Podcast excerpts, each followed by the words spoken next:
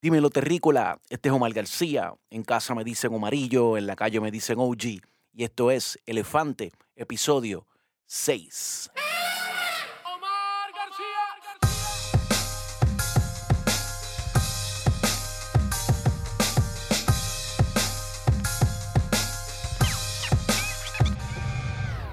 Bienvenidos y bienvenidas todas en donde quiera que se cante, que se hable, que se goce, que se grite, que se rapee, que se declame, que se haga el amor en español. Buenos días, buenas tardes, buen provecho, buenas noches. Mi nombre es Omar García. Usted está viendo o escuchando Elefante, el podcast de Omar García. Quiero darle las gracias como siempre por su atención. Estamos, como ya les dije, en el capítulo número 6 y el episodio número 6, como siempre les digo al principio de los episodios, para los que no lo saben, eh, es ya una costumbre tratar de conectar un episodio con otro, tratar de agarrarlo donde dejamos el último. Y este es bastante obvio porque terminamos dejando a mitad la historia de David Icke. Eh, estábamos hablando de teorías de conspiración y veníamos de hablar de conspiraciones históricas y verificadas dedicamos dos episodios a eso, a hablar de todo tipo de conspiración histórica, donde tenemos particular protagonismo casi siempre del gobierno estadounidense, de la CIA, del, FBI. Tenemos mucho a Nixon, a Kissinger, mucho intento de golpe de Estado, de esconder dinero, de vender armas para derrocar el gobierno, etcétera, etcétera, etcétera. Pero en el episodio pasado específicamente ya entramos en todo lo que son realmente teorías de conspiración muy en específico, lo que es la mentalidad conspiranoica y eh, hablamos un poco de los Illuminati, de lo que existe de datos históricos de los Illuminati. Hablamos un poco de quién es David Icke, porque como yo les dije, no, no era mi intención eh, necesariamente hacer un, listado de teorías de conspiración y empezar como a desmenuzar esas teorías de conspiración y el por qué son incorrectas o lo que fuese sino más bien quería yo eh, tratar de que encontráramos una raíz, un comienzo, una génesis, y encontrar tal vez quién fue el primero en la época moderna, eh, dispersar todo este tipo de información, todo este tipo de imágenes, todo este tipo de ideas. Y por eso estábamos hablando de David Icke. En el episodio pasado eh, hicimos una leve, una pequeña síntesis de su biografía. Eh, sabemos que vive en Inglaterra, eh, sabemos que su génesis es, según él, eh, información que fue puesta en su cabeza por una presencia o entidad, la misma entidad que lo llevó a encontrar el libro de la psíquica y que lo llevó a encontrar a la psíquica, eh, la psíquica que le dijo que él iba a tener información privilegiada, que le iba a dar la vuelta al mundo, que iba a salvar el mundo. Luego vimos que debido a unas expresiones que él hizo, específicamente expresiones que, en las que dice que es el Hijo de Dios y que el mundo iba a terminar en el 1997, eh, entre otras cosas, eh, provocaron gran controversia, sobre todo cuando la, las hizo en uno de los programas más importantes de la televisión inglesa para el momento, el Wogan Show. Eh, sabemos que a raíz de esto, pues perdió su posición dentro del Partido Verde, en el cual militaba y perdió pues gran parte del respeto que la gente le tenía. Eh, dejó de ser comentarista de fútbol en la BBC y eh, sabemos también que pasó una época de muchas humillaciones para él y para su familia por este tipo de expresiones, pero sabemos también que David Icke lo utilizó como fortaleza para seguir, como decía él, eh, diciendo lo que piensa sin miedo a lo que los demás dijeran. Y sabemos que, según discutimos, luego de, de este punto, David Icke escribió alrededor de 30 libros hasta el día de hoy y se dedicó también a dar unas eh, ya bastante conocidas charlas o, sí, charlas o eh, discursos o seminarios maratónicos, a veces de un fin de semana, a veces de seis horas, de diez, de ocho, tan reciente como en el 2012 dio un discurso ante seis mil personas en Londres, en el cual lo escucharon hablar por un montón de horas también. y ahora llegamos a donde realmente quiero continuarlo en este capítulo. En este episodio quiero quiero que comencemos hablando específicamente de lo que yo considero que es, eh, por decirlo de una manera bastante poética, la doctrina de David Icke. Eh, la doctrina de David Icke es algo que, um, o sea, ¿cuál era el pensamiento del tipo? ¿Cómo él se hizo famoso diciendo qué? Como ya les dije en sus comienzos, pues él estaba hablando como, como muchas de estas personas de fin del mundo, de que se acababa en el 1997. Es una combinación de ideas, específicamente, pues, digamos que hijas de las ideas de Zachariah Sitchin y el planeta número 12 y los asuntos de los sumerios. Eh, eh, la idea del ancient astronaut, del astronauta eh, antiguo, digamos, por llamarle así, de, que, de que nosotros pues somos creados por una raza alienígena. Ideas como las de la serie de los 80 que vimos V, en donde muchos de los líderes del mundo político bajo la piel lo que tenían era piel de reptil. Y a todo esto, él comienza, como, como hablamos en el capítulo anterior, él comienza utilizando textos que básicamente emulan textos un poco antisemíticos que venían, que lo precedían a él por muchas décadas, eh, en donde le adjudicaba una conspiración global para dominar al mundo, etcétera, a los judíos. Él básicamente lo que empezó fue a hacer unos cambios en donde iba la palabra judío, pues ponía la palabra sionistas o la palabra illuminati y demás. Así que la filosofía de David Icke es que básicamente todos los gobernantes del mundo están confabulados uno con, unos con otros y se conocen y juegan el mismo juego. Y estos gobernantes son, son dominados por una raza alienígena. A veces le llama Illuminatis, a veces le llama eh, Anunnaki, eh, a veces le llama mm, demonios, le ha llegado a llamar demonios, reptiles, humanoides.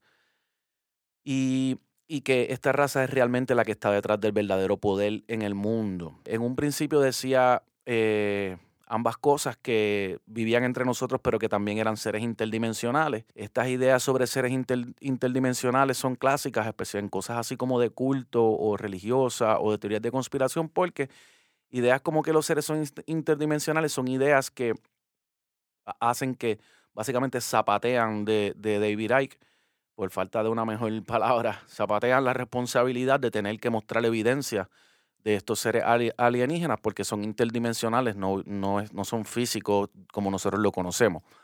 A veces también dice que viven debajo de la tierra. Eh, su filosofía es una que va evolucionando con el tiempo, según pues, según no le van funcionando, según va fallando a veces en ciertas cosas, porque tendríamos que hacernos la pregunta cómo una persona que falló en una predicción como de que, que como la que dice que en el 97 se acaba el mundo está todavía en el 2023 dando bandazos. Y una de las cosas que hace es que va transformando esas ideas. Eh, una cosa que hace magistralmente David Icke es que él, dentro de todos estos asuntos de alienígenas y seres interdimensionales, él mezcla un conocimiento bastante básico, que no es ni siquiera un conocimiento secreto y que es muy cierto. Y eso es lo que a veces le da mucha fuerza. Porque si, por ejemplo, eh, básicamente David Icke dice que, que, ambos lados en una guerra le compran armas a la misma persona o a la misma nación. Eso sabemos que es cierto. Si David Icke dice que, que hay, mm, ¿cómo se llama?, eh, cabilderos eh, tras, tras las guerras, tras las armas, tras ciertos estados como Israel, tras ciertas causas que tienen cabilderos y que son las que al final realmente tienen poder sobre los gobernantes, cierto. Eh, la trampa del dinero, la trampa de, los intereses, el dinero que no existe, que son números digitales en una computadora, el hecho de que el, verdadero poder no es el poder que uno elige democráticamente, todas estas cosas son cosas que David Icke eh, tiene dentro de su discurso que pueden resonar con uno porque son totalmente ciertas, pero tampoco, y son bastante obvias también, no son nuevas. Pasa que todo esto es, según eh, según le convenga, lo va matizando con asuntos más o menos espirituales, más o menos esotéricos, o más o menos relacionados a seres interdimensionales o extraterrestres y hasta demoníacos. Una de las ideas eh, más out there, un poquito más, más fuertes de David Icke, es que la realidad que usted y yo estamos experimentando son, es información holográfica eh, que nos está siendo enviada desde la Luna por seres que vienen desde la Luna y desde Saturno por esta raza alienígena que nos gobierna. Muchas veces eh, David Icke dice que lo que esta especie quiere es mantenernos eh, todo el tiempo eh, bajo temor, aterrorizados, molestos, en la negativa, digamos. dice que se alimenta de esto y dice que hasta que no podamos realmente encontrar la manera de llenar nuestros corazones de amor y demás, no vamos a poder vencerlo. O sea, son, volvemos otra vez son este tipo de cositas que ayudan a una persona como él o a un líder de culto o a un pastor o XY a mantener una congregación, una feligresía eh, fiel, porque realmente pues no tiene manera de justificar eh, lo que está diciendo y le va dando estos matices. Desde que ahí comienza con toda esta idea, venía entre ellos todo el asunto de la pedofilia. O sea, estamos hablando de los 80 y 90. Eh, Ike siempre mencionaba que esta raza de poderosos eh, que tenían contacto con estos seres interdimensionales y o alienígenas, depende cómo él lo dijera, pues sacrificaban niños, em, abusaban sexualmente de niños, todos estos asuntos que ahora estamos viendo, por eso es que los estoy, lo estoy hablando, porque los estamos viendo como algo nuevo ahora, con por ejemplo QAnon, y no es nada nuevo. Todo este asunto de que son satánicos y o reptilianos y o pedófilos, todo esto es lo mismo siempre. Simplemente cambian los términos a veces, eh, los títulos que se le dan a los grupos y demás.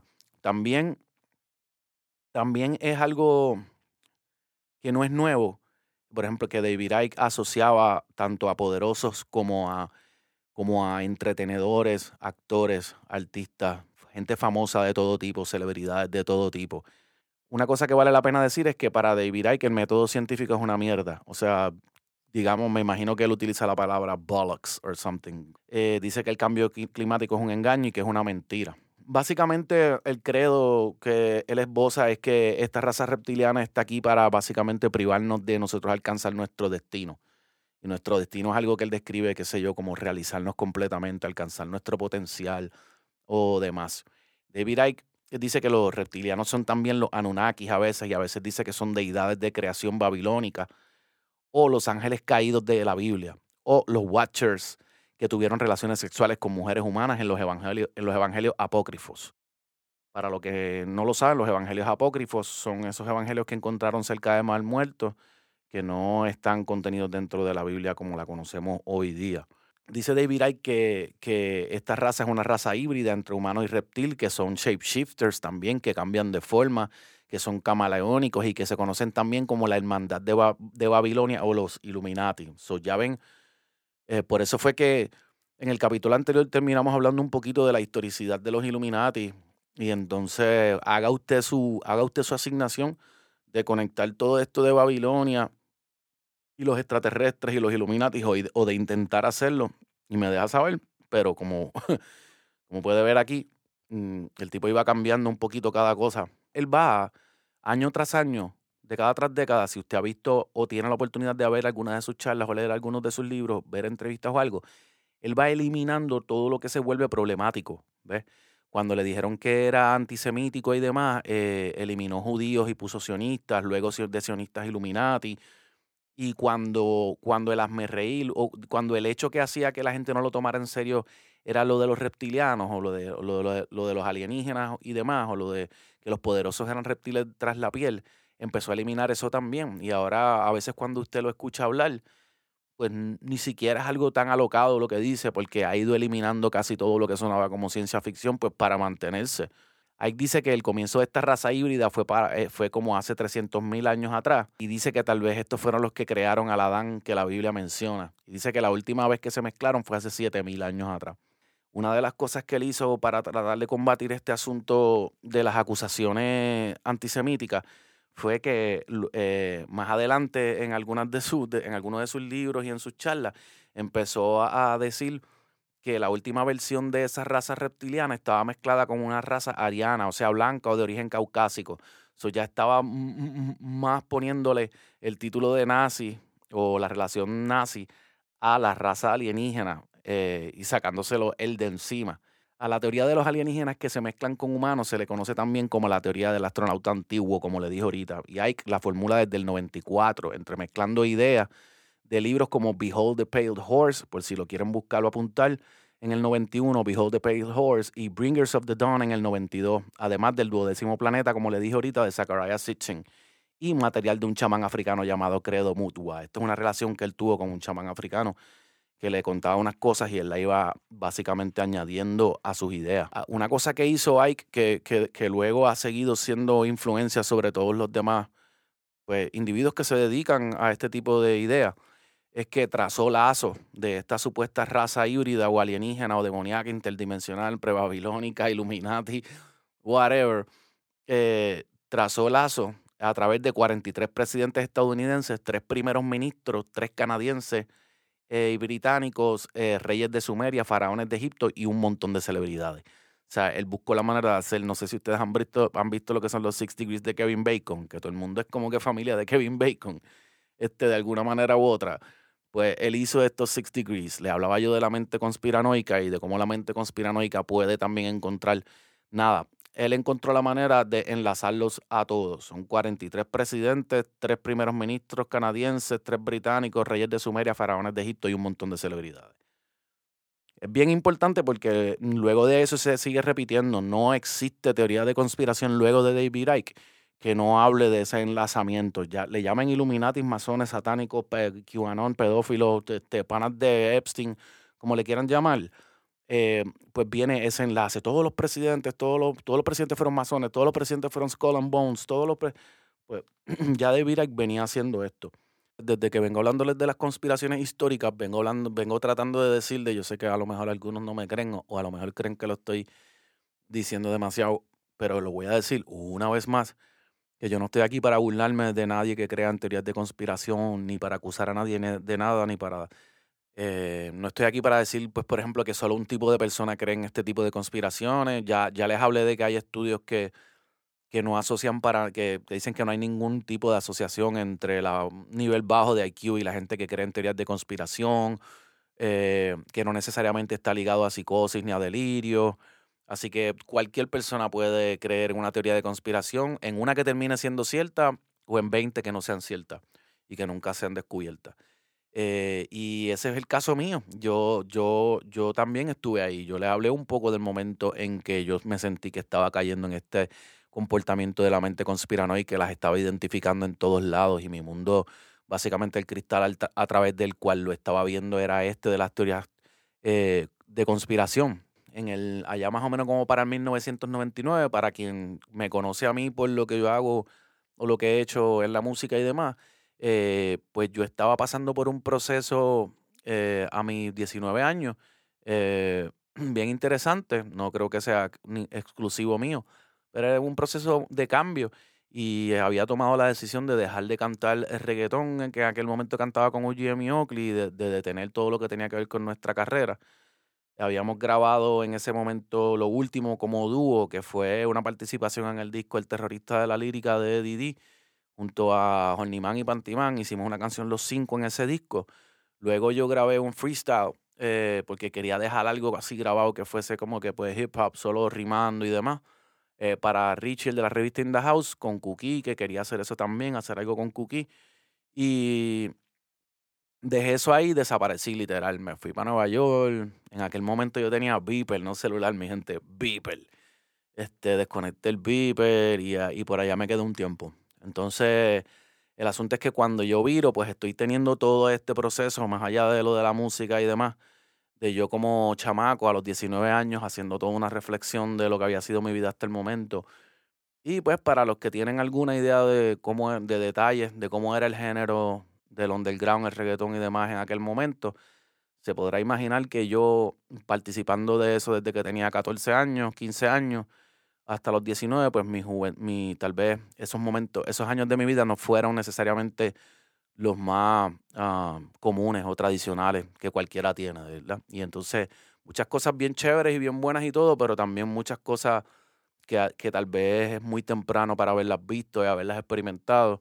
Así que, en pocas palabras, me di cuenta que estaba pasando por un episodio de lo que hoy puedo identificar como depresión. En aquel momento no entendía lo que me pasaba en aquel momento pues yo tenía unos chavitos y tenía tiempo en las manos como para poder quedarme en la casa y, y, dedicarme a buscar, a estudiar o a entretenerme a lo que fuese. Y pues lo que surgió de, de, aquel vacío que yo sentía pues fue un, eh, fue un deseo de, de, búsqueda de conocimiento como tal, de aprender, tratar de entender, así fuese encontrar respuestas sobre mí mismo y, y qué me estaba pasando y demás. Eh, yo había tomado una decisión de no ir a la universidad, de eso tal vez ah, podemos hablar en otro episodio, pero aunque no quería ir a la universidad, sí tenía ese mismo, ese vacío, ese deseo de aprender, de conocer, de expandir mis conocimientos, de, de, ver el mundo y, eh, y, de saber más allá de lo que hasta el momento había entendido yo, pues con, mi, con las experiencias que había tenido. Así que me puse, me, en pocas palabras, me volví en aquel momento uh, adicto a la lectura. Eh, ese fue una, yo en la escuela no era un lector voraz, era muy bueno en español y en inglés, pero por otras razones, porque era bastante listo. Pero no, no era un lector voraz y eh, ese, ese vacío me llevó a ser un lector voraz. Eh, así que la verdad es que el primer libro que cogí en mis manos, que fue el más importante, no porque fue el mejor libro para nada ni cerca, no es un libro que necesariamente yo me atrevo a recomendarle a nadie hoy día, pero hay libros que son perfectos por una persona en un momento indicado, ¿no? Y era un libro de, de, esa, de esa categoría de libros que a veces llaman New Age, a veces llaman autoayuda, self-help, este tipo de cosas. Eh, pero era tan sencilla la manera en que estaba escrita y hablaba sobre cosas en un, eh, existenciales, asuntos existenciales, de una manera que yo nunca había visto y se salía de las estructuras institucionales de la religión y demás que ya yo en ese momento sentía bastante aprensión. No me, ayuda, no me ayudaba, si hubiese sido algo religioso, no es algo que me hubiese llamado la atención. Así que el, el, punto más importante de ese libro fue que leí 100 páginas de cantazo y yo nunca en mi vida había leído 100 páginas de una sola senta.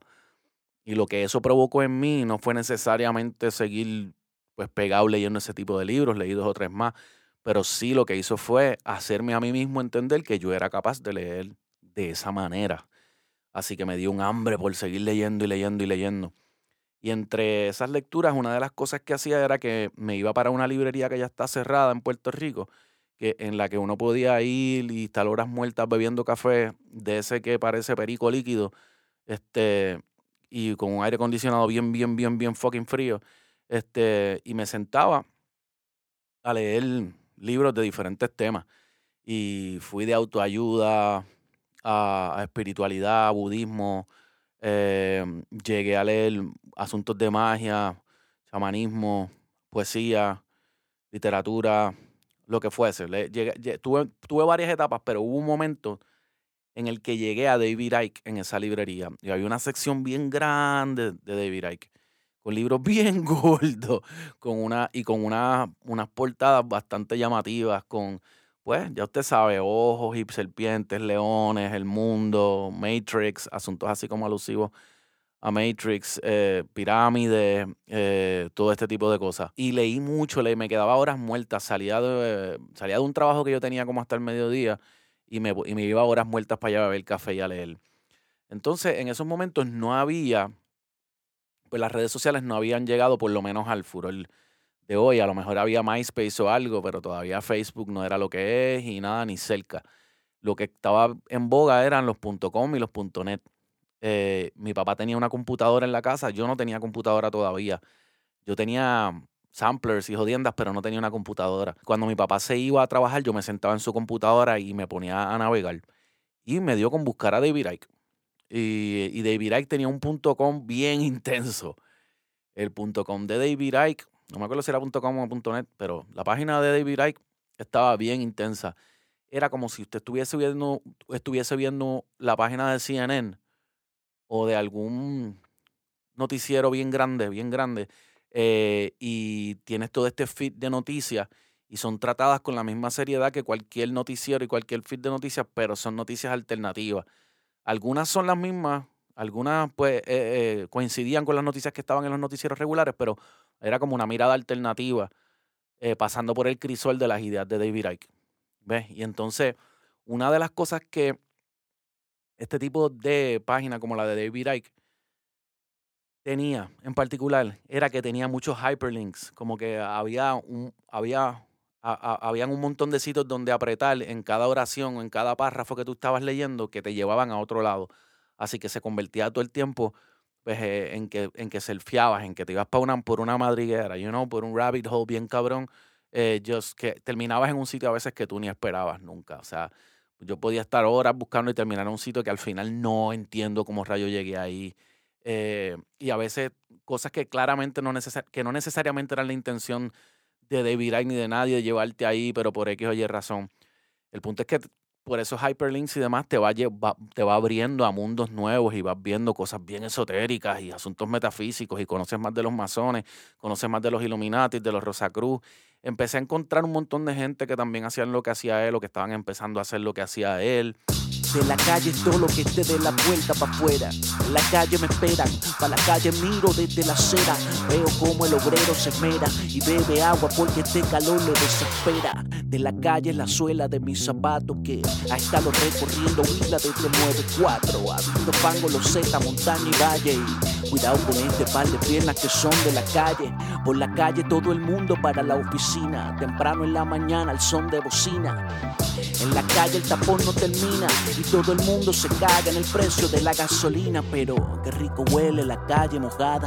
Luego de un baño nocturno amanece perfumada. Parece que florece aunque no crece nada. Pero bueno, los edificios y adespecios crecen en manada. Por eso tanta calle calurosa. Si te parece poca cosa, atento. La calle es peligrosa. Poco se goza si se daña el aire acondicionado. No sales para ningún lado con el cristal empañado cuando llueve. Si te atreves, tú si de la calle. Pero a las 5 puede que te desmayes. Es la hora del desmadre, tremendo reguero. Parece que el planeta entero está en la calle. ah. Está en la calle. ah. Y llegó el 11 de septiembre. Yo no me quiero poner clichoso aquí, yo sé que ya eso mil veces se ha hecho. ¿Y dónde tú estabas el 11 de septiembre? Pero sí, les voy a decir dónde yo estaba el 11 de septiembre. El 11 de septiembre yo estaba trabajando por la mañana en un gimnasio. Y mi hermano menor eh, acababa, se acababa de graduar de, cu- de cuarto año y hacía dos semanas se había ido, había comenzado sus clases en Nueva York. Era la primera vez que estábamos lejos de mi hermanito. Y, y cuando yo, yo eh, un compañero de trabajo sube de la parte de abajo que era de natación, sube corriendo a dejarme saber que un avión se había estrellado contra una de las torres gemelas. Y yo pues, pues busqué la estación de radio y todo el mundo se detuvo en el gimnasio a escuchar la radio y en vivo escuchamos todo cuando el segundo avión le da y todo lo demás. Yo jalo a correr para mi casa, llego a mi casa, está mi papá, miro a mi papá, mi papá me mira y yo le digo, ¿dónde está mamá? Y él me dice, "Ma- eh, viene por ahí. Ella acababa de salir para el trabajo. Parece que pues se comunicaron. La cuestión es que escucho, escucho a mi mamá llegar, le escucho la puerta de abrir y cuando mi, y mi mamá entra y se desmaya. Se desplomó. Eh, pues por supuesto una madre, yo, yo, ah, yo, yo tenía básicamente una idea bien clara de dónde mi hermanito estaba en relación a las Torres Gemelas y también entendía que él debía que, que debería estar a esa hora cogiendo clases o no había manera que estuviera tan cerca del edificio. Por eso yo estaba un poco más tranquilo, pero por muchas horas no había comunicación, no había manera de hablar con él. Y ella como madre, imagínate, Nueva York se convierte en una peseta para ella. Mm, Su hijo vive en Nueva York, es como que este bloque aquí y todo lo que sucede, imagínate. So, ese fue mi, mi, mi septiembre 11. Pero el punto es que en cuanto a lo de David Icke, que el, el, el 11 de septiembre básicamente es el gran día de David Icke. Ese fue el momento, ese es el momento que yo identifico como el punto más importante de esa segunda ola conspiranoica, porque septiembre 11 le dio a David Icke a su página y al material que él estaba transmitiendo todo lo que él necesitaba. Y empieza él, pues imagínense, con todo lo que conocemos de las teorías de conspiración sobre septiembre 11 y empezó a poner en perspectiva y en contexto todo lo que él venía diciendo con lo que estaba pasando. Ven, yo se los dije, aquí está, ahora va a pasar. Y, y, eh, y ahora se van a meter acá y ahora viene, bueno, eh, ley marcial y pues imagínate cuando viene cosas como el Patriot Act, que es algo tan antidemocrático, imagínate, son todo cosas que, que sí son incorrectas y que sí deben ser combatidas, pero le dan, le dan gasolina a él para ponerlo en el contexto de lo que él viene diciendo. Así que es- en esos días de septiembre 11, esos meses que le siguieron a ese momento, la página de David creció de una manera increíble. En ese momento yo fui expuesto a un montón de conceptos que jamás antes había conocido y fueron todos a la misma vez. Podía pasar minutos en minutos de las Torres Gemelas a la CIA, a los masones, a Lister Crowley, al de regreso a la administración Bush y otra vez hasta algún antiguo ritual demoníaco de algún tipo. Todo mientras era bombardeado por imágenes, logotipos, epigramas, pentagramas, cripto- criptografía, códigos, símbolos, talismanes, tetragramas, geometría, un reguero de simbolismo. Cuando tú pasas horas frente a una pantalla exclusivamente leyendo todo este tipo de ideas antes expresadas Y estas ideas vienen acompañadas por todo este, por todo este tipo de imágenes y logos y demás, como les acabo de decir. Eh, eso lo que hace es que cuando sales al mundo eh, empiezas a, a, ver este tipo de imágenes y a detectar todo este tipo de ideas, estén donde estén o no estén, o las empiezas a conectar, a, a inventar o a detectar. Esa es la mente conspiranoica. Y esa, y esa es la mente que yo había desarrollado en ese momento. No podía parar de verlas en todos lados, las, las veía donde estuviesen y donde no estuviesen. Y todo, todo, todo, lo, todo cuando veía, cuanto veía y escuchaba, regresaba a este tipo de temas. El 911 me llevó hasta Icke, David Icke me llevó a pensar en magia negra, satanismo, sociedades secretas, tráfico humano de menores, pedofilia, corrupción, rituales, sacrificios, nuevo orden mundial. Este, Icke está hablando del chip, de ese chip que ahora la gente habla con la vacuna y toda la jodienda. Icke viene hablando del chip, el chip desde principios de los 2000. Eh, me presentó a otros como él, particularmente Alex Jones. Eh, Alex Jones yo lo vi por primera vez animado en una película que se llama Scanner, Dark, Scanner Darkly, que es una película hecha en, rotoscoping, que pintan todos los frames de la película y se ve como animada, pero también está filmada. Creo que sale Keanu Reeves, sale un par de gente, Woody Harrelson. Y Alex Jones tiene un momento en la película bien cabrón que va en, va en el carro así dibujado animado con un, con un megáfono gritándole a todo el mundo, despierten, ustedes no ven que nos quieren controlar. Alex Jones, eh, para, para, esa época de, de 9-11, empieza a coger fuerza. Él es, como yo le digo, un hijo de David Icke, y empieza a coger fuerza con toda esta lucha en contra de la, de la administración Bush. Para los que creen que Alex Jones siempre fue esta figura de derecha, trompista, eh, eh QAnon, whatever, no es cierto. O sea, o sea, no, y no vengo aquí a defender al tipo, pero tengo que decirles que cuando yo lo conocí, toda su narrativa era anti-Bush, era anti-sistema. Eh, y era acusando a Bush de haber hecho, eh, de haber orquestado el autogolpe. Hoy, eh, Alex Jones se enfrenta a una demanda, que es bien importante este tema, porque pues Alex Jones se puso a... Él ha, ido, ha, ido desarrollando un super imperio. Alex Jones es como la versión gringa de David Icke. Y, y, es una versión mucho más comercializada y él, y él ha sabido cómo monetizar, para utilizar una palabra de hoy, monetizar mucho mejor eh, lo que él está haciendo y desarrolló un imperio de comunicaciones. Y, y una de las cosas se, se, fue cada vez yendo más lejos hasta que un día empezó a cuestionar un tiroteo que hubo en un área que se llama Sandy Hook y que mató a, a unos cuantos chamaquitos y los padres de estas víctimas que le sobreviven lo escucharon a él decir que ellos, ellos, esos chamaquitos no estaban muertos, que eran actores, que todo esto fue orquestado y que esto es el gobierno de Obama tratando de hacer eh, asuntos para este, eh, provocar, provocar este tipo de cosas para poder tener una excusa para quitarnos las armas a todos, bla, bla, bla.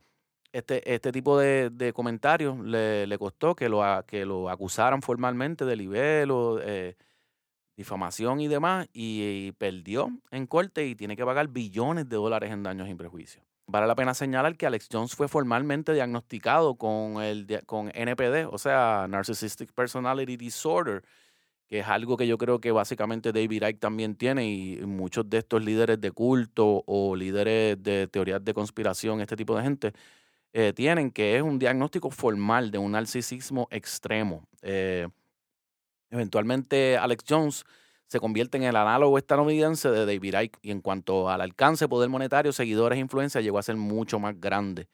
Todo este material que yo les hablé, de la página de David Icke, por ejemplo, que también la tenían páginas como la de Alex Jones, con sus hyperlinks y todos los visuales y los logos y la información y demás. Muchos chamaquitos particulares en sus casas con sus programitas y sus iMovies y demás comenzaron a agarrar material visual de este de Google y pues de la misma página de David Icke, porque a veces yo los encontraba y los veía que era la misma imagen, y armar sus propios videitos de pseudo documentales, digamos, o documentales caseros tipo collage, algo que se veía como bien escolar, ¿no? Eh, pegando esto con esto y haciendo, poniéndole un voiceover o una cancioncita o algo, eh, pues para hablar de, pues, de su versión de lo que es el nuevo orden mundial, los reptilianos, los Illuminati o demás. De esto, de sí que, sí que existieron un montón y existen todavía. Así que después de Ike y Jones, lo que se riega es una legión eh, de este tipo de pseudo documentarista sobre teorías de conspiración en YouTube específicamente. Miles de videos hechos con cero presupuesto, algún programa de edición, imágenes copiadas de Google y hasta las mismas páginas como las de Ike y videos que bajaron del mismo YouTube y con algún voiceover amarrado al suceso y explicando de manera eh, levemente diferente por qué estábamos todos bajo el control de una élite demoníaca, prebabilónica, en muchos casos judía, satánica, pedófila y hasta extraterrestre es bien, vale la pena, vale la pena señalar dentro de toda esa hemorragia de pseudo documentales o de documentales caseros, eh, el, el, el, ya infame eh, y casi video de culto Loose Change. También Sate Guys y Addendum, que yo creo que estaban relacionados o eran primera, segunda y tercera parte o algo. Yo los vi y los vi para la misma época que estaba viendo todo lo de David Icke y, eh, eh, tenían el efecto deseado. O sea, a, a, este, a este le dedicaron. O sea, a, a, estos videitos le dedicaron. Y pues básicamente contaba lo mismo que David Icke, David Icke estaba contando y de cómo había una élite detrás de todo esto y cuál era el, la meta última del septiembre 11 y el asunto satánico y los Illuminati. Y yo, no, fíjate, no creo que llegaban a, no recuerdo que llegaran al asunto extraterrestre, pero sí el de control poblacional, el del chip, eh, el de heredar las riquezas y todo lo demás. Eh, yo no recuerdo en qué momento fue que yo claramente entendí lo que estaba pasando y lo que estaba pasando en mi cabeza, ¿no? Eh, y, que, y que había caído en eso que yo llamo la mente conspiranoica.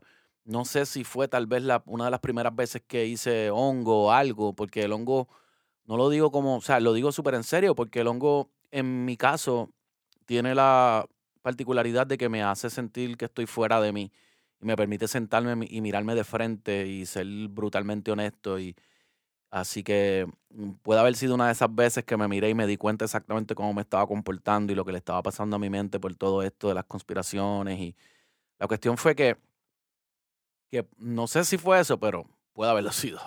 Eh, dejé de ver el mundo a través de aquel lente, eso sí que yo lo sé. Regresé un poco a la noción mucho más racional y bastante transparente del corrupto mundo político neoliberal donde la banca a través del truco del crédito nos esclaviza.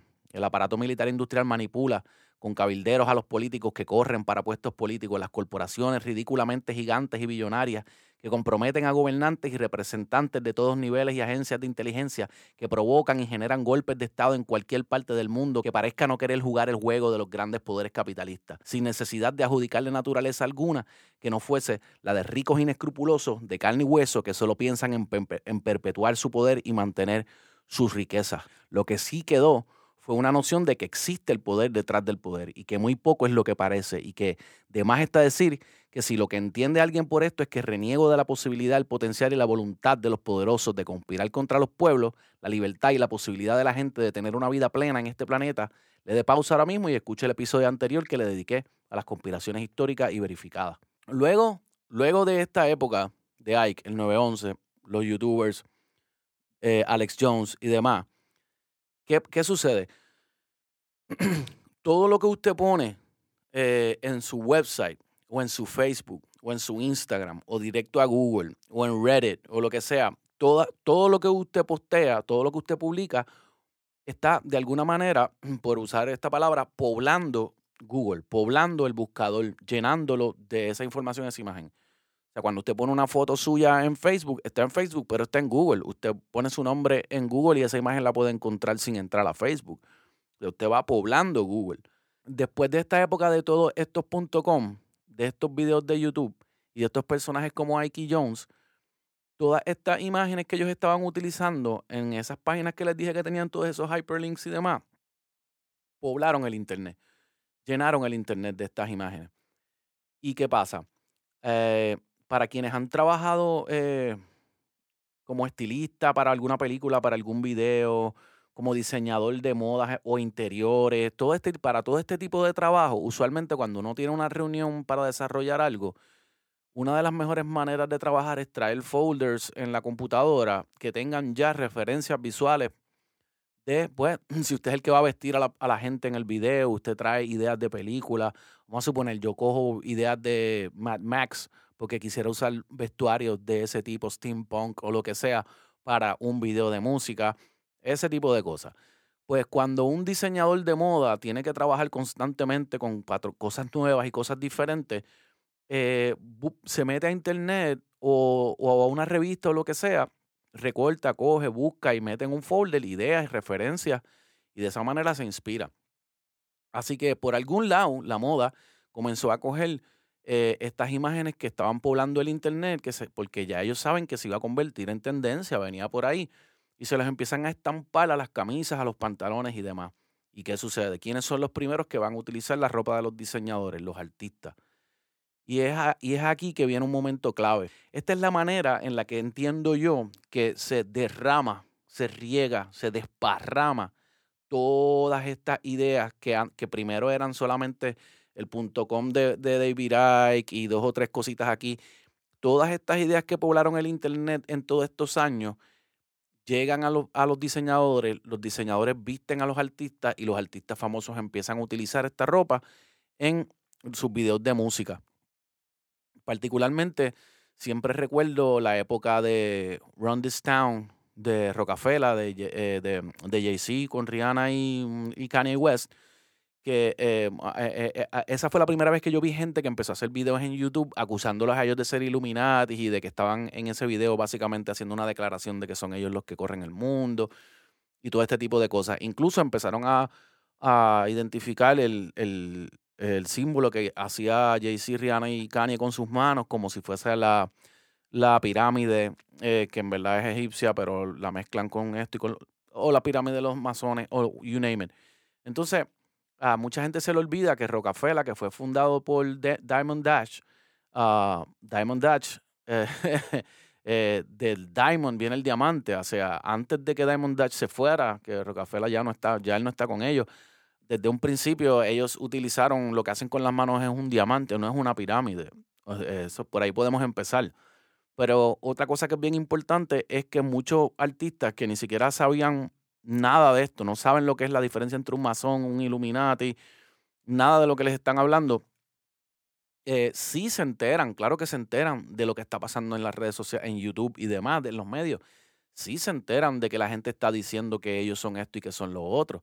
Para, para algunos que vienen, para los que vivieron, vienen de mi época, los más viejitos, este, sabemos que gente como Iron Maiden, Ozzy Osbourne y Kiss disfrutaban mucho de los efectos de este tipo de, de fama. Eso, esto, esto es algo que funciona. Así que artistas como Kanye, Jay-Z, Rihanna y todo esto no necesariamente podían abun- abundar mucho ni, necesa- ni necesariamente dijeron, sí, yo soy esto, soy lo otro, pero, se, pero prefirieron mejor, ni si- prefi- prefirieron no negarlo, no tocar el tema eh, y dejar que la gente siguiera lucubrando. Y mucha gente incluso empezaron a double down, a vamos a hacerlo más, vamos a exagerarlo más, vamos a usar más ropa con estos símbolos. Porque, ¿qué pasa? Si usted tiene miles y miles y miles y miles de videos de YouTube con miles y miles y miles y miles de views que hablan de usted como artista, así sea para decir que usted es satánico y se bebe la sangre de los, bebés o lo que fuese, es- son gente que están hablando de usted y es una promoción que usted no pagó. eh, todo eso, todo eso es trabajo y horas de trabajo que hicieron chamaquitos y chamaquitas y usted no tuvo que gastar absolutamente nada. Así que es algo que no necesariamente les convenía negar. Eh, la única persona que yo sí recuerdo que en un momento eh, le metió directamente al asunto para decir basta ya eh, fue Beyoncé. Y yo no soy ni siquiera muy fan de Beyoncé, pero tengo que decirlo así. Beyoncé tiene unas líneas en una canción en donde dice, yo, yo, you're dumb with that Illuminati. Stop hating with that Illuminati dumb shit. O algo así. Ella eh, va bien directo. En síntesis, la trilogía de los Illuminatus, el texto falsificado del que no vamos a dar el nombre, el de Kyrie Irving, y la película V inspiran a Ike. Ike inspira a otros como Jones y a una legión de youtubers conspiranoicos. Juntos pueblan el Internet con esta información y simbología. Los conspiranoicos comienzan a atribuirle lazos a las sociedades secretas a diversas celebridades.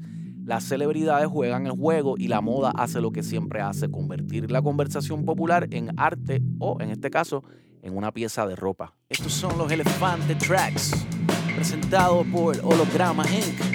Esto es Elefante, el podcast de Omar García. Yo soy OG. Uh, yeah. De la calle todo, lo que esté de la puerta para afuera. Se te acaba el baile cruzando la acera. Aquí no se casi, casi jode, ¿sabes? Que eres un jodón o eres cadáver, baja de esa nave.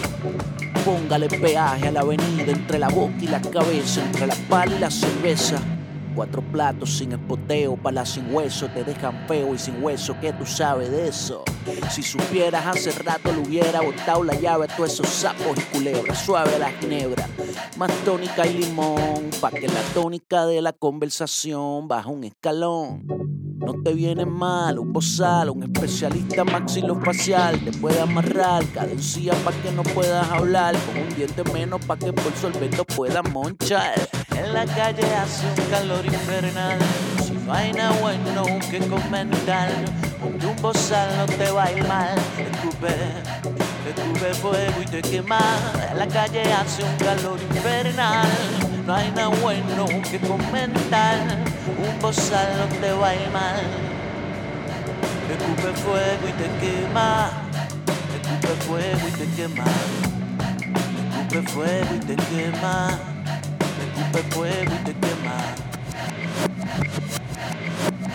Y llegamos a los 2020. ¿Cuál es la relevancia de todo lo antes expuesto para el mundo de hoy? ¿Dónde está David Icke? ¿Qué tiene que ver Icke, el pensamiento conspiranoico, con la pandemia? El 7 de abril, apenas a unos meses de comenzar el mundo, la etapa tan incierta, confusa y difícil de la llamada pandemia, del virus que no queremos joder mucho con su nombre para no estar, eh, para no joder con los algoritmos, eh, David Icke ofrece una entrevista en vivo a través del canal de YouTube de un programa basado en Londres.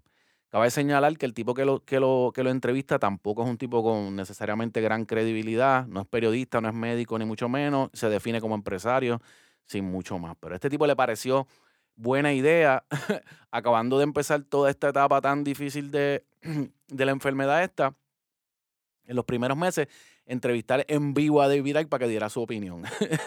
y en esta infame entrevista, Icke prácticamente dice que el virus no existe, que es embuste, que es inventado, y le atribuye la verdadera causa de los síntomas a las torres de onda 5G. Cabe señalar que al que torres de telefonía móvil que utilizan esta tecnología fueron incendiadas en distintas partes de Gran Bretaña por estas, por estas palabras del tipo. Esta entrevista recibe como entre 7 y 8 millones de views en las primeras horas. Y como apenas ah, llevábamos un par de meses con la, con la enfermedad y no sabíamos todavía cómo manejarla, YouTube la consideró un riesgo para la salud y la tumbó de YouTube. Y el tumbarla de YouTube lo único que hace es que fortalece la idea de que lo, lo, atacan porque está diciendo la verdad, usted sabe. Bien importante para mí aclarar esto. La radiación de las 5G son ondas no ionizantes, diferente a la radiación del Sol o de los rayos X, que son considerados ondas ionizantes. Esto lo que significa es que las 5G no tienen fuerza suficiente para causar ningún efecto físico en la piel o algún otro órgano de nuestro cuerpo. Las ondas del sol, por ejemplo, pueden penetrar la piel y tienen efectos adversos en nosotros. Las ondas de radio con las que llevamos conviviendo ya más de un siglo pueden penetrar la piel, pero no nos causan ningún daño. Las ondas 5G ni siquiera pueden penetrar la piel. Y el virus, crea usted lo que usted quiera creer sobre el virus y cómo combatirlo y la politización y demás, pero el virus, pues, eh, es definitivamente real. Eh, si hubiera sido creado para exterminarnos, mano, también este, como que falló miserablemente, ¿no? Dicho esto, las ideas, las ideas que expresó David Icke en esa entrevista, como todo lo que él dice, fueron eh, propagadas y dispersadas como pólvora. No sé, eh, probablemente todos nosotros tenemos a alguien cercano, familiar, conocido, amigo, que en alguna etapa de esto, de todo lo de la enfermedad, nos, nos, nos vino con esto y diciendo que esto eran los teléfonos, que no compráramos el teléfono, que la 5G, que lo otro. Así que mucha gente, incluso gente que yo quiero y respeto mucho, se empezaron a repetir todo lo que él dijo en, en esta entrevista. Pues precisamente por eso es que es, tan peligroso cuando el tipo habla, porque eh, tiene ese tipo de influencia. So, eh, por eso es que yo estoy poniendo en contexto la historia de David Icke hasta ahora, hasta, hasta, hasta el día de hoy, hasta nuestros tiempos, para que sepamos que si, está, si estamos repitiendo algo que dijo alguien los otros días, saber de dónde viene esta persona y cuántas cosas viene diciendo. Ya ustedes saben este, un poquito más sobre la persona para entonces tomar usted una decisión y evaluar si usted cree que, que es una persona que merece su credibilidad. Eh, ¿Sabe esta gente? Yo me pregunto si muchas de las personas que repiten las ideas de David Icke saben que quien dice esto anunció el fin del mundo para el 97 o dijo ser el hijo de Dios, que reptiles viven tras la piel de los líderes del mundo, que la realidad que conocemos es producto de proyecciones holográficas generadas desde la luna o, o fucking Saturno. Eh, porque tú sabes, de eso es que estamos hablando. Y llegamos a la conspiración de QAnon. En el mes de octubre del 2017, en el Image Board eh, website, antes conocido como 8chan, hoy se llama 8con, algo así, porque lo tuvieron que, por motivos legales, tuvieron que cambiarlo. Eh, y pues en este tipo de foro abierto, anónimo, hiperdemocrático, es propenso, eh, pues se dan, se dan grupos extremistas, ideologías racistas, xenófobas y en general de odio por su naturaleza anónima y poco moderada. Ejemplo de cómo este tipo de foro puede traducir su contenido al mundo real es el caso de Pizzagate, que brevemente discutimos al principio. Eh, y sabemos que la teoría de Pizzagate también se propagó en este tipo de foro hasta que inspiró que un sujeto en Carolina del Norte pues fuera con un rifle para allá entrarle a tiro a medio mundo y pues el individuo fue arrestado en el 2016, pero de las cenizas de este caso nacen otros como el que vamos a discutir a continuación y tengo, tenemos que regresar a octubre del 2017 un usuario del foro 4chan, que es el predecesor de 8chan, eh, ya desapareció 4chan y predecesor de Reddit también y de todo esto, un usuario que se identifica solamente como Q hace su primera publicación. Dicen que se escogió la letra Q, la persona que escribe o publica, o porque Q se refiere a un nivel de, seguridad, a un clearance level, level clearance, perdone my English, un clearance level, eh, ¿sabes? Un tipo que tiene un acceso a seguridad bien alto. Q es una, representa una seguridad bien arriba. Eh, su primera aparición se compone de una serie de 17 publicaciones en cuatro días. Este, desde, sus primeras, desde sus primeras par de palabras que hacían referencia a la, extradición de Hillary Clinton, su relación con un grupo élite que traficaba a niños, cometían actos de pedofilia y hasta hacían sacrificios satánicos, se puede entender que continúa donde lo dejó eh, donde lo dejó Pizzagate, además de establecer al enemigo, es que claramente Hillary Clinton y toda la izquierda democrática, liberal, eh, hollywoodense y demás, eh, también establece quién es el héroe de, esta historia. Y claramente, y claro que el héroe es nada más y nada menos que Donald Trump. O sea, básicamente deja establecido que hay una élite pedófila y, de pedófilos satánicos y whatever, y quien, y quien está llamado y ungido para ser el que combata todo esto es Donald Trump. La operación Mockingbird es un alegado entramado de lo que llaman ellos el mainstream media para encubrir a este supuesto grupo de pedófilos satánicos a través de los fake news. Las publicaciones iniciales eh, de Q eran muy sabiamente redactadas a manera de pregunta provocando que así pues la gente que lo sigue participaran. El siguiente mes las publicaciones alcanzaron más de 200 y en esta expandió en lo, que en lo anterior y comienza a añadir nombres de supuestos miembros del grupo satánico y pedófilo liberal. Este tipo empezó a decir nombres que van desde John Legend hasta Tom Hanks, hasta, ¿sabes? Políticos, cantantes, whatever. Eh, y también introdujo la frase el gran despertar o the great awakening para describir lo que sería un gran día en el que, en el que sería en que este grupo de pedófilos va a ser expuesto y la justicia sería restaurada. La idea era que existían decenas de miles de acusaciones selladas, listas para ser sometidas por Donald Trump. Las publicaciones de Q dirigían a los seguidores, por ejemplo, hacia gestos sutiles. Q lo que hacía era que te decía, por ejemplo, que esta noche vieras el mensaje de Donald Trump y cuando levante su dedo derecho, ahí es su dedo índice de la mano derecha, si lo levanta es que nos está mandando un mensaje y de momento por la noche en algún momento Trump pasa así con el dedo. ¿Vieron eso? Eran unas cosas un poco ambiguas, algo así como hace alguna gente con la astrología, pues para poder, para poder agarrarte que tú dijeras, mira, es verdad, tú sabes. So, a veces eran predicciones bien ambiguas, como sugerir que Donald Trump escribiría en sus redes alguna palabra con tal o cual error tipográfico. Imagínese usted, un tipo que no sabe dónde tiene la nariz, le van a achacar un error tipográfico a una gran predicción y demás. Que los principales sospechosos de ser Q son padre e hijo dueños de, de este medio, 8chan, 8kun. Eh, y hay un muy buen documental que se llama Q Into the Storm, que lo pueden buscar, creo que es de HBO Max, no estoy seguro, eh, en, donde, en donde usted mismo puede llegar a sus propias conclusiones porque hay una persona que está filmando a esta gente desde el 2016-17 bien de cerca y ellos, eh, nada, véalo y llegue usted a sus propias conclusiones, pero los principales sospechosos son ellos dos y Steve Bannon. Para los que no saben, Steve Bannon es la verdadera mano siniestra detrás de la campaña de Donald Trump y de, y de, este, y de este nuevo despertar de un populismo de derecha nacionalista, que a veces es nacionalista blanco en los Estados Unidos, que hemos estado viendo y que, y que ha estado levantando todo tipo de, ideas bien feas. Eh, pero, pero sí, pero él, eh, para él poder eh, implementar esto que él llama el populismo de derecha, utilizó en un principio gente como Sarah Palin y, hoy día eh, fue él quien trajo la figura de Donald Trump y, incluso se mantuvo con él cuando ganó en la Casa Blanca y luego renunció porque sabe que podía ser mucho más útil para Trump desde fuera de la Casa Blanca. Eh, eh, Steve Bannon es conocido por ser el dueño de un, de un outlet de comunicación, digamos una revista, un periódico llamado Breitbart. Es un website de la extrema derecha estadounidense dedicado a noticias sindicadas, opinión y comentario, fundada en el 2007. Y su contenido ha sido descrito de corte misógino, xenófobo y racista. También era el punto de partida para múltiples teorías de conspiración. El mismo Bannon declaró en el 2016 que Breitbart era la plataforma para el alt-right.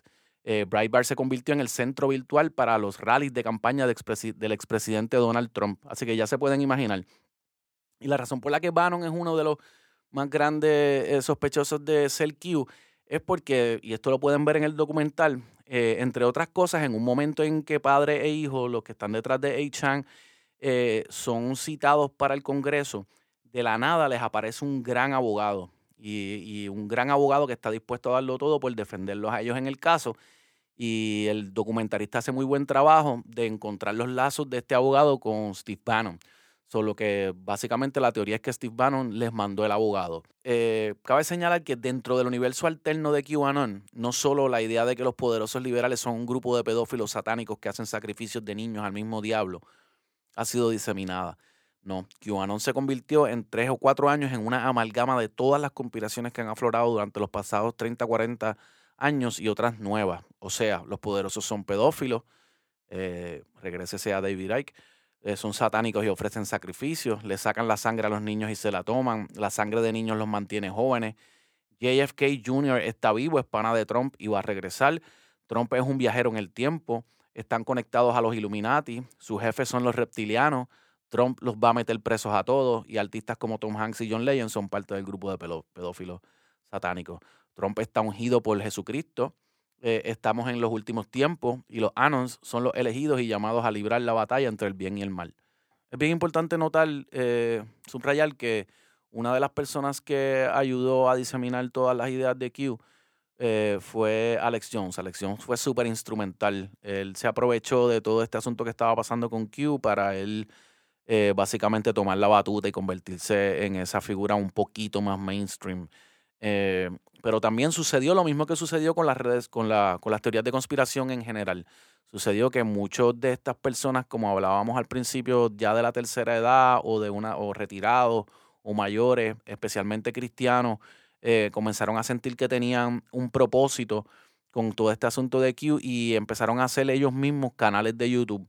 Imagínense, empezaron a tener 100 mil views en un, eh, de, un post, 500 mil, 100 mil seguidores, suscriptores, unos números ridículos porque habían suficientes personas que creían en esto. Adquirieron un tipo de fama, algún tipo, este tipo de atención, se convirtieron en personas eh, importantes para esa lucha, según lo entendían ellos, y le da pues propósito. Así que entre Alex Jones y, entre Alex Jones y, todos estos youtubers eh, se encargaron de diseminar los mensajes que Q estaba dejando en, eh, a manera de código, digamos, de manera críptica, en el foro 8chan, primero 4chan y luego 8con cuando muchos de estos, cuando a muchos de estos canales los empezaron a tumbar por identificarlos como canales con mensajes, con temas de odio y con invitaciones eh, que rayaban en eso, en el odio y demás, eh, pues empezaron entonces a, reunirse en el mundo real, a salir y a hacer rallies y a comunicarse y a conocerse, eh, los, anons, digamos, ¿verdad?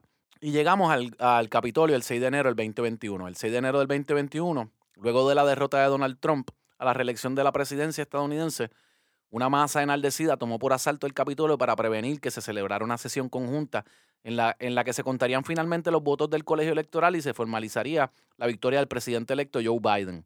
Es bien importante notar aquí cuando llega el momento de lo del Capitolio que la mitad del país no estaba enterada de esto, que es lo que hablamos en, los primeros dos episodios sobre las redes sociales, las, las burbujas de filtro y los, los echo chambers, los cuartos de reverberación y cómo cada cual vive en su propio universo. Y a todo el mundo le tomó esto por sorpresa cuando vieron esta masa enardecida meterse al Capitolio a tratar, a pedir que guindaran políticos, que le, que le entregaran el poder a Trump, que, querían matar a AOC o a Pelosi o a quien fuese, pues la mitad del país estaba muy sorprendido y pues por eso era que le decía al principio, no era algo tan simple como decir son eh, seguidores de Trump, era algo que venía desde el 2016, 17 cocinándose, o si quieren decir pues, antes, pues desde Pizzagate, cocinándose en estos tipos de websites como una teoría de conspiración. Y sí, pues más, más adelante, pues Alex Jones se le dio fuerza, todos estos youtubers le, dio, le dieron fuerza. Y al final, cuando sucede eso en el Capitolio, pues sí, usted veía por fuera como que Trump, pero en verdad eran, era Q. O sea, y la, incluso la noche antes de que sucediera, había una reunión, como un town hall meeting, en donde todos estos seguidores de Q estaban Incluso el tipo que ya se ha hecho famoso, que tenía los cuernos y que le llamaban el, el QAnon Shaman, estaba físicamente él allí la noche anterior y agarró el micrófono y habló y todo.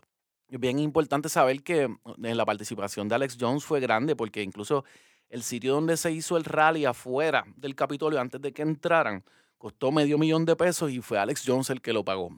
Dos mil personas entraron al Capitolio vandalizando, rompiendo, amotinándose, atacando policías, buscando a políticos, mataron a un policía eh, pidiendo, su, pidiendo la cabeza de políticos, pidiendo que se guindara incluso al vicepresidente, compañero de papeleta de Trump, Mike Pence, por ser traidor. Se descubrieron bombas caseras en el Comité Demócrata como en el Republicano, bombas Molotov, fueron descubiertas en un vehículo cercano al Capitolio. Según un sondeo realizado por el Public Religion Research, eh, Institute, la creencia en las ideas centrales o medulares del movimiento QAnon subió de 14 hace un año a 16% hoy. So, ni la derrota de Trump, ni que no cogieron preso a nadie, ni que no, no cogieran a los pedófilos, ni que no fueron, ni que no mataron a nadie, ni que no hay 50 mil acusaciones selladas, nada de lo que ha pasado, como, como bien usted conocen las personas que tienen mentalidad de culto o fundamentalista o demás, nada los hace dejar de creer en lo que creen. Eh, luego de que todas las redes sociales pulgaran sus plataformas de todo lo relacionado a QAnon, eh, después del 6 de enero del 21 y que Trump quedara fuera de Twitter y Facebook, el consenso era que era cuestión de tiempo para que murieran todos este tipo de cosas eh, del culto a Q, pero nada que ver. Según el sondeo, dice que una de las ideas que los seguidores actuales de Q articulan es que además de tener cero confianza en las instituciones de gobierno, creen que hay una profunda y penetrante amenaza a su cultura y su estilo de vida. Así que usted puede llegar a su conclusión de que aquellos a qué se refieren con una amenaza a su cultura y su estilo de vida. Cuando asomaba la cabeza y tomaba un poco de aire de la atmósfera racional y razonable, luego de tres años viviendo en las cavernas del pensamiento,